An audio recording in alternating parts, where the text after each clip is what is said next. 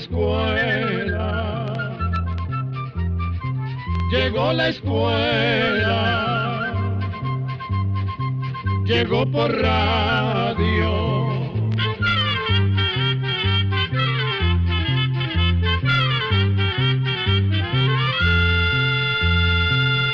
Oigamos la respuesta. Es el programa que les trae a ustedes el Instituto Centroamericano de Extensión de la Cultura, ICQ. Amigos, ¿cómo están ustedes? Es un gusto volver a reencontrarnos en este nuevo espacio del programa Oigamos la respuesta, que vamos a iniciar con las siguientes preguntas. ¿Qué es la tiroides? ¿Qué función tiene? ¿Podrían hablar ampliamente sobre esto? Si le quitan la tiroides a una persona, ¿qué puede pasar? ¿Cuáles son las consecuencias de no tener tiroides? Estas preguntas no las hace una estimable oyente que nos ha llamado por teléfono desde San José, en Costa Rica. Escuchemos la respuesta. Para explicarle bien qué es la tiroides, comenzaremos diciéndole que podríamos comparar al cuerpo con una inmensa fábrica. Los distintos órganos son como las máquinas que la hacen funcionar. El corazón, los pulmones, el cerebro y el estómago serían algunas de las máquinas principales, pues sin ellas no podríamos vivir. Pero además nuestro cuerpo necesita de unas máquinas más pequeñas que son las glándulas. Ellas son las encargadas de producir unas sustancias químicas llamadas hormonas, que sirven para mantener reguladas o bien controladas varias funciones del cuerpo. Una de esas glándulas es la tiroides, que se encuentra colocada en la base del cuello. Como la tiroides está formada por dos mitades, algunas personas dicen que tiene forma de mariposa, o que parece un corbatín o lazo que tenemos por dentro del cuello. Aunque la tiroides es pequeña, si su funcionamiento se altera, nuestro organismo puede sufrir varias perturbaciones. Por ejemplo, hay casos en que la tiroides trabaja más de lo normal y produce más hormona de la cuenta. En estos casos se dice que existe hipertiroidismo. Al producir más hormonas, ciertos procesos o trabajos del cuerpo se aceleran. Y por eso la persona puede eh, tener palpitaciones, sentirse ansiosa, nerviosa o que eh, le cueste dormir. El hipertiroidismo también puede ocasionar pérdida de peso, hacer que la persona se canse, se vuelva más impaciente o agresiva o que sude más de la cuenta. Pero también puede darse el caso contrario, es decir, que la tiroides no produzca suficientes hormonas. Este trastorno se conoce como hipotiroidismo. En este caso, los procesos o trabajos que hace el organismo se vuelven más lentos. Por eso las personas con este problema pueden padecer de estreñimiento o dificultad para concentrarse y memorizar. Esta lentitud del organismo ocasiona que la persona aumente de peso y que disminuya la producción de calcio y que los huesos se debiliten. Además, si la tiroides no produce suficiente hormona, es posible que la persona se sienta a menudo deprimida, pues se altera la parte del cerebro que tiene que ver con los estados de ánimo. Tanto el hipertiroidismo como el hipotiroidismo ocasionan padecimientos que pueden irse complicando y pueden afectar hasta la personalidad y el deseo sexual. Para saber si uno podría tener algún trastorno de la tiroides, de los que no se ven a simple vista, a veces basta con hacer un examen de sangre en un laboratorio de microbiología. Así se puede saber si los niveles de hormonas tiroideas que hay en el organismo están normales o están por encima o por debajo de lo normal. En caso de encontrar algún desbalance, el médico puede mandar un tratamiento adecuado. ¿Qué pasa si a una persona le quitan la tiroides y cuáles serían las consecuencias de no tener tiroides? Hay casos en que es necesario hacer una operación en la tiroides. Dependiendo de la razón por la que sea necesario operar, se quita una parte o toda la glándula, para así poder remediar el problema. Ahora, una persona sin esta glándula normalmente sentiría los efectos del hipotiroidismo. Puedes sentir cansancio, sensibilidad a los cambios de temperatura, aumento de peso, sensaciones de tristeza y dolores musculares. Pero en la mayoría de los casos, si la persona se toma los medicamentos que el médico manda en las dosis o cantidades adecuadas, generalmente se puede vivir sin tener estas molestias. Los medicamentos lo que hacen es equilibrar el nivel de hormonas tiroideas que la persona necesita.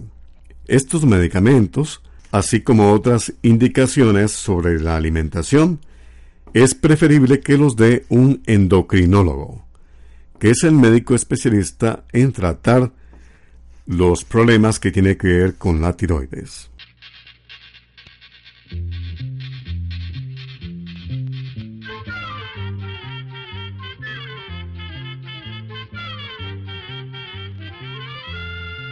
Llegó Llegó la escuela. Llegó la escuela.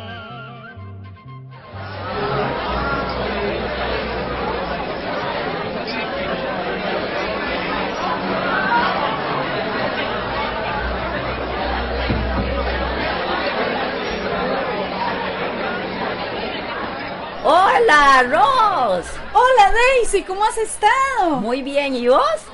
Bien, gracias. Mira, siempre estás sembrando hortalizas. Sí, Daisy, viera que me ha gustado mucho. Además, he escuchado hablar sobre la agricultura orgánica. Pero, dime, ¿usted sabe algo de eso? Sí, Ross, fíjate que he leído sobre la agricultura orgánica en el almanaque Escuela para Todos. Sé que la agricultura orgánica busca combatir malezas, plagas y enfermedades usando productos naturales y no es necesario usar tantos químicos. Y vieras, Ross, que lo explican de una manera muy sencilla para que lo podamos entender y aplicar. ¡Oh, qué bueno! En el libro Almanaque Escuela para Todos siempre publican cosas muy interesantes y de forma muy sencilla, como dice usted, amiga. Voy a comprarlo. Este y otros temas de interés es lo que usted podrá encontrar en el libro Almanaque Escuela para Todos del año 2018, que ya está a la venta, como siempre, con artículos de interés para usted y para toda la familia. Recuerde, el libro Almanaque Escuela para Todos ya está a la venta y usted lo puede conseguir en los lugares de costumbre. Busque el suyo. Continuamos en Oigamos la Respuesta. Muchas gracias por su atención y muchas gracias a este medio de comunicación que nos permite comunicarnos con usted. ¿Qué sustancias químicas sueltan las plantas para defenderse, por ejemplo, en el caso de los cítricos? Esa es la pregunta de un amigo oyente quien nos la envía desde la ciudad de Punta Arenas en Costa Rica. Oigamos la respuesta. Las plantas, al igual que todos los seres vivos, tienen formas de defenderse de sus enemigos. Como ellas no pueden huir ni morder, se valen de espinas o bien de sustancias que resultan irritantes, venenosas o de mal sabor para otros animales. En la naturaleza hay miles de casos de cómo las plantas usan estas sustancias para alejar a quienes pueden hacerles daño. Por ejemplo, hay hiedras venenosas que al tocarlas producen graves inflamaciones en la piel. Otras plantas, como las ortigas, tienen pelitos que son como diminutas agujas que se clavan en la piel e inyectan una sustancia irritante. Otras plantas tienen agudas espinas como los cactus o sabores u olores muy desagradables. Estas sustancias están por lo general en la savia de las plantas o en el jugo de los frutos, como en el caso de los cítricos como la toronja, el limón y la naranja. Estas frutas tienen unas sustancias llamadas furocumarinas. Cuando entran en contacto con la piel y la persona se expone al sol, las furocumarinas se activan y pueden manchar la piel, enrojecerla y hasta producir ampollas. Para quitar esa irritación, se pueden poner cremas que se usan contra las quemaduras. Y para evitar estos daños que producen los jugos de limón o de naranja, hay que lavarse muy bien las manos después de tocar esos líquidos, sobre todo si se va a estar en actividades al aire libre.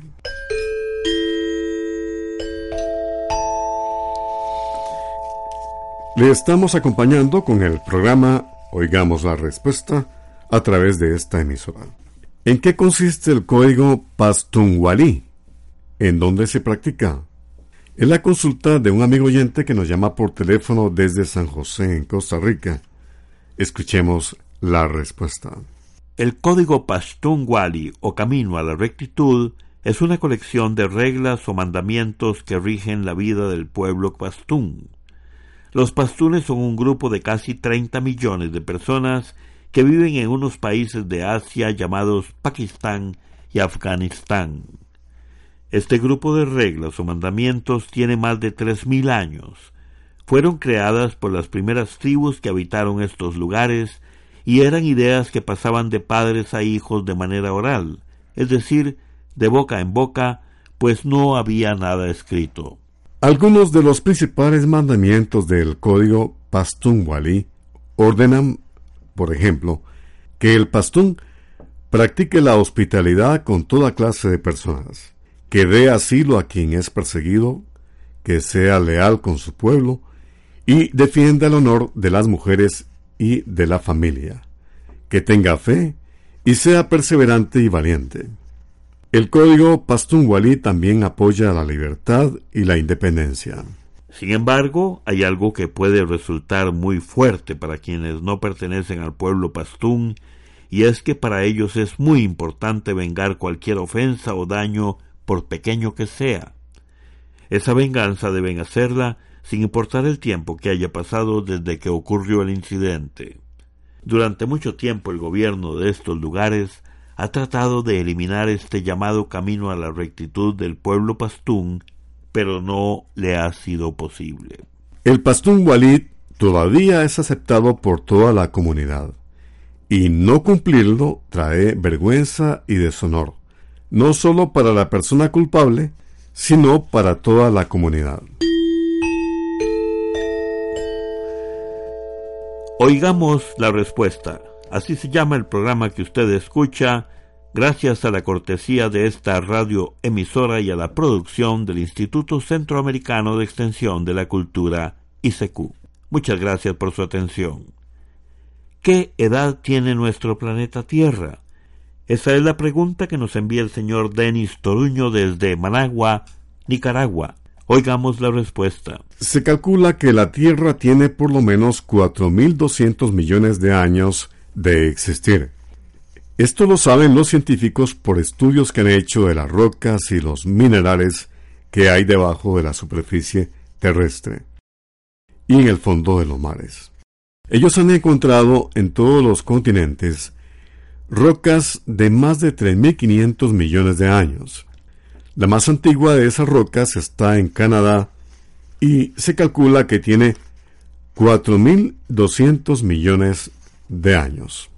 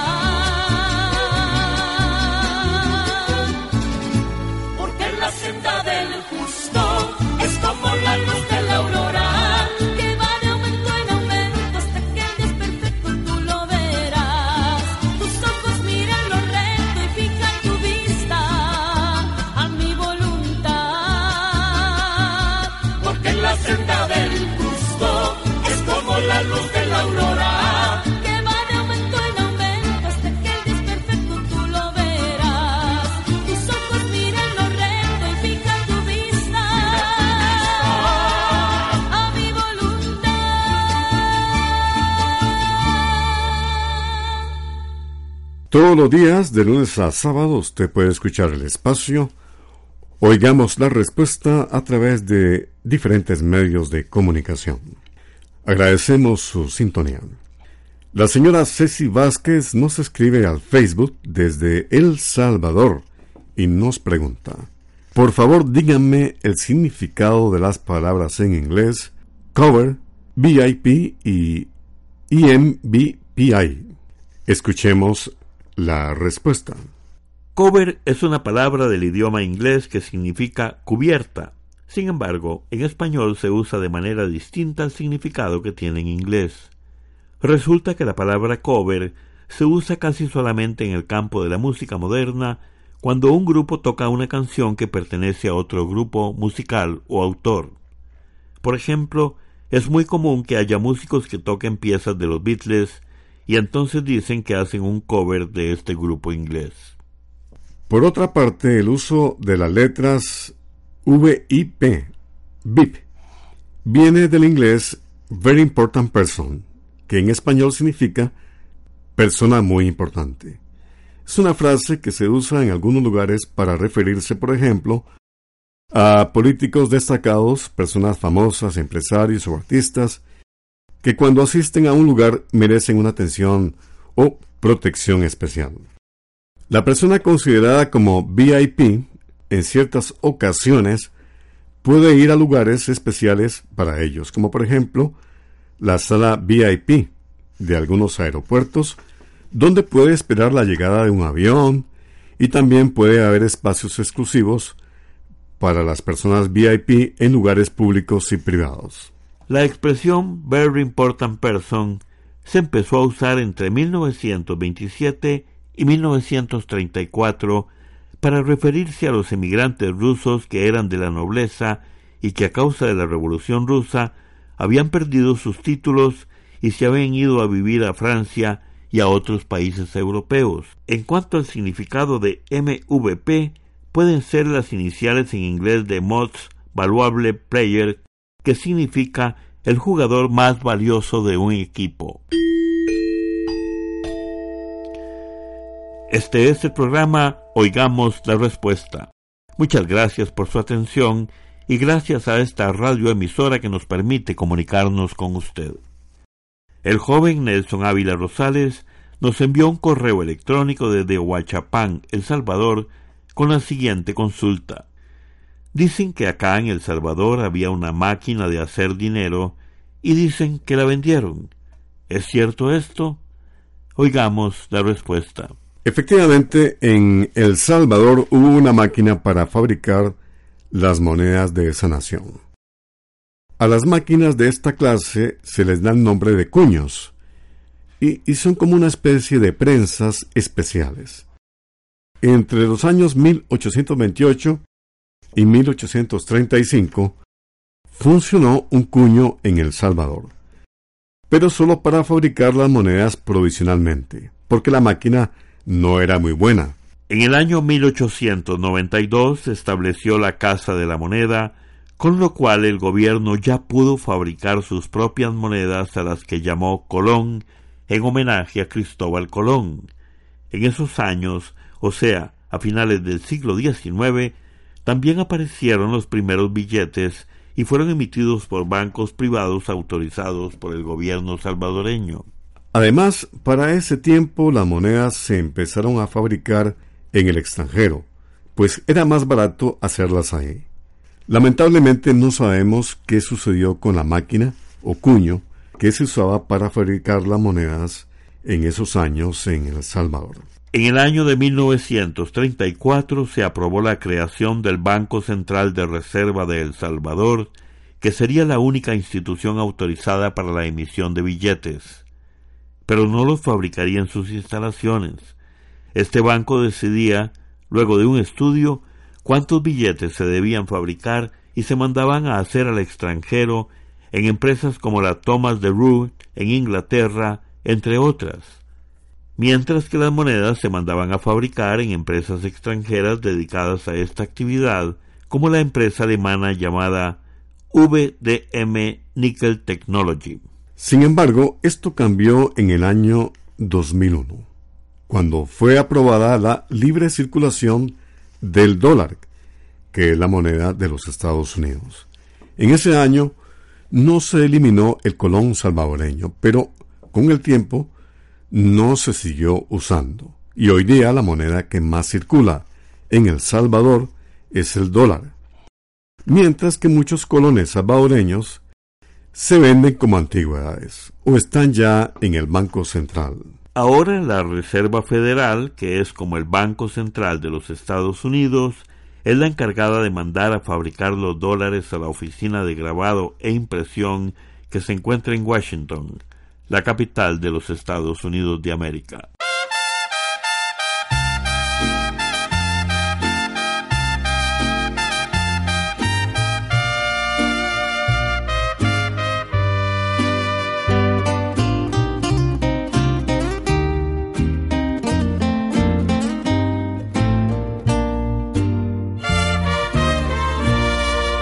Perdona mi pregunta, mi apreciable amigo. Pues de aspecto mendigo, ¿quién es aquel señor? Siempre que te visito, me conmueve el viejito. Sospecho que es tu padre y que le falta amor. Si te ofendo, pero es que yo no entiendo por qué tan apartado está en aquel rincón. Si es lo que presiento, pues de verdad lo siento. Si a ti entregó en su vida, tú dale el corazón.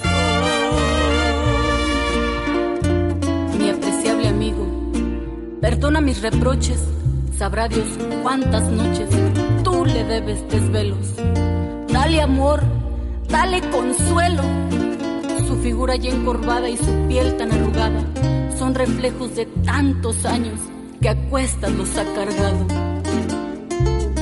Tu gallarda figura, él también la tuvo y ante nada se detuvo hasta verte bien forjado. Nunca del te afrentes y dile lo que sientes y grita con orgullo que tienes lo mejor. Placeres y dinero, pues no son lo primero un padre como el tuyo te llenará de honor. Si te ofendo, mi apreciable amigo.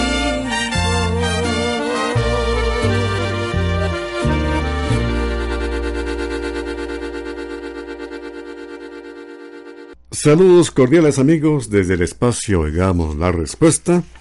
Luego de la pausa musical continuamos con el programa y el señor Félix Montero Varela nos llama por teléfono desde San José, Costa Rica y nos pregunta si el gobierno es un tercer poder político de la República, ¿quién tiene que ver con las decisiones que toma el presidente y que el gobierno no haga lo que quiera? Escuchemos la respuesta. Vamos a contarle que el sistema de gobierno de Costa Rica es una democracia formada por tres poderes principales, el judicial, el legislativo o Congreso y el ejecutivo, que es dirigido por el presidente. Cada uno de estos poderes es independiente de los otros y pueden tomar decisiones en su campo sin depender de los otros poderes del Estado. El poder ejecutivo está formado por el presidente, los vicepresidentes y los ministros encargados de temas como el de la salud, educación y otros. El poder judicial está formado por la Corte Suprema de Justicia, el poder legislativo por los diputados de la Asamblea Legislativa o Congreso. Y cada uno de estos tres poderes de la República cumple sus tareas en el manejo del Estado, sin tener que reunirse necesariamente los tres poderes. Este sistema permite que la democracia se sostenga sin que haya abusos de autoridad. Es así que las decisiones del presidente que, por ejemplo, necesite viajar para representar al país deben pasar por la autoridad de los legisladores antes de ser oficializadas. Y de igual manera, las leyes redactadas solo serán oficiales si cuentan con la firma del presidente. O la Corte Suprema de Justicia, que puede dar fallos judiciales sin que en ellos tomen parte los legisladores o los ministros. Si el poder recayera en una persona sola o grupo de personas, que administra o influyera las funciones de los tres poderes, la democracia empezaría a viciarse al incumplirse con este control tan necesario para que no haya abusos ni se favorezca a nadie en el cumplimiento de la función pública. Programa de Control 75. Así llegamos a un programa más de Oigamos la Respuesta pero le esperamos mañana, si Dios quiere, aquí por esta su emisora y a la misma hora. Mándenos sus preguntas al apartado 2948-1000 San José, Costa Rica. También nos puede llamar a los teléfonos 22 25 52 38 o 22 25 53 38 o mándenos un fax al 22 25 22 27. También le damos el correo electrónico isq arroba Cero de letreo i c e c u arroba i cecu.org. Para nosotros sus preguntas son muy importantes y estamos para servirle. También puede dirigir su pregunta a esta emisora que ellos amablemente nos la harán llegar. Muy importante, dele su nombre completo, dirección bien exacta, ah, y el lugar donde escuche el programa Recuerde que comprender lo comprensible es un derecho humano. Que Dios le bendiga.